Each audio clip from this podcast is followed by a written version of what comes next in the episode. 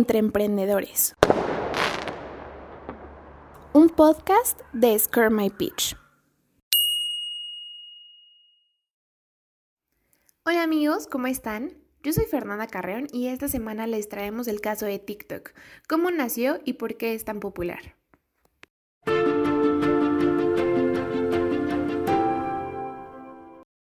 ¿Alguno de ustedes recuerda Vine? Cuando escuché TikTok me recordó mucho esta red social porque era muy similar. Grababas videos cortos y la gente se hacía famosa por esos videos. Pero TikTok es mucho más grande que Vine. Incluso Walmart está en negociaciones para poder comprarla, pero de eso hablaremos más adelante. TikTok es una aplicación de origen chino y ha adoptado lo mejor de Facebook, Instagram, Twitter e incluso Vine ha fusionado sus puntos más fuertes y ha logrado convertirse en una de las aplicaciones con más descargas en los últimos meses. La app te permite hacer videos musicales, playback, duetos, challenges y muchas cosas más. Sus orígenes realmente no son muy antiguos. Todo inició en 2016 con ByteDance. La empresa de tecnología china lanzó la app y en 2017 compró Musical.ly, red social especializada en la creación de videos y transmisiones en directo que permitía a sus usuarios crear videos entre 15 y 60 segundos utilizando diferentes filtros, efectos y opciones de velocidad por nada más y nada menos que mil millones de dólares. Durante ese año llegó a ser una de las aplicaciones móviles más descargadas en Estados Unidos, gracias en parte al impulso que conocidas celebridades hicieron sobre ella. Por ejemplo, Jimmy Fallon hizo una mención especial de la aplicación durante uno de sus programas.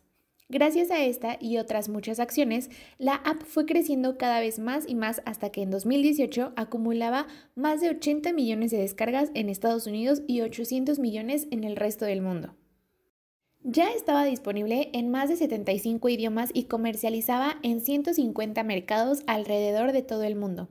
Poco tiempo después, TikTok ya tenía más usuarios registrados que Twitter o Snapchat con una cifra de descargas totales a nivel mundial de 1.500 millones.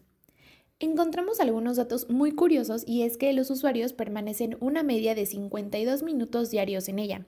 Cuentan con mil millones de videos al día visualizados y es la segunda app más descargada del mundo después de Instagram. Y aun con todo lo increíble que les hemos dicho acerca de TikTok, no es rentable. Quedamos impactados cuando la revista Fortune el año pasado reportó que no es una app rentable ya que tuvo ingresos de 50 millones de dólares.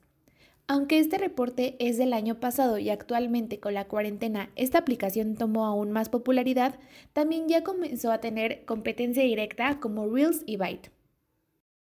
En un inicio les comentamos que Walmart tenía la intención de comprar TikTok. La primera vez que leímos que Walmart quería unirse a Microsoft para poder hacer una apuesta a favor de TikTok, la verdad no entendíamos el por qué. ¿Cómo una aplicación de entretenimiento estaría unida a un retailer?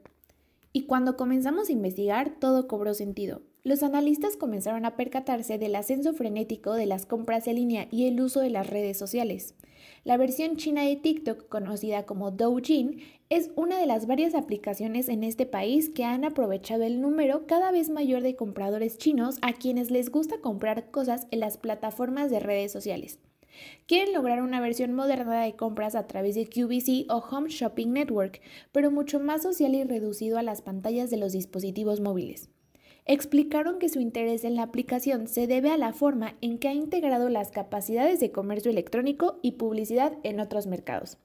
Agregaron que TikTok podría reforzar el acceso de Walmart a los consumidores.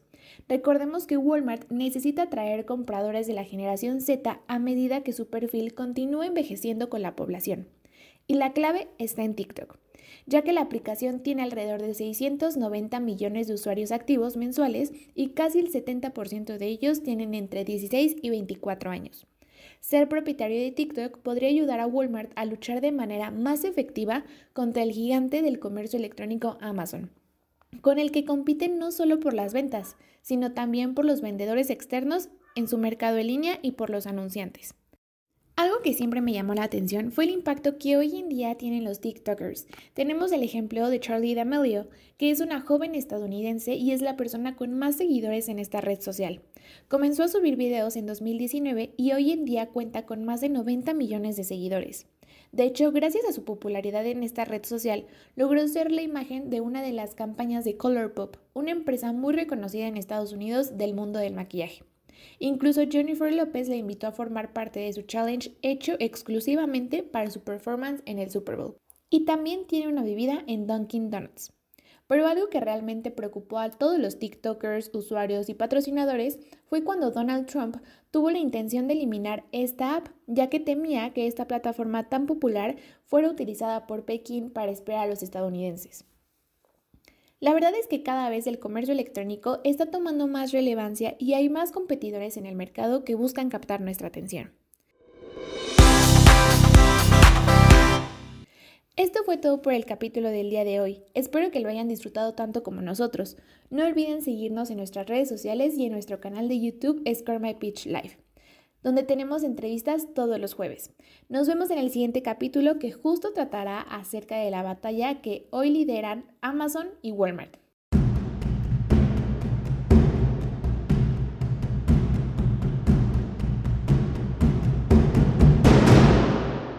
Entre Emprendedores. Un podcast de Scare My Pitch.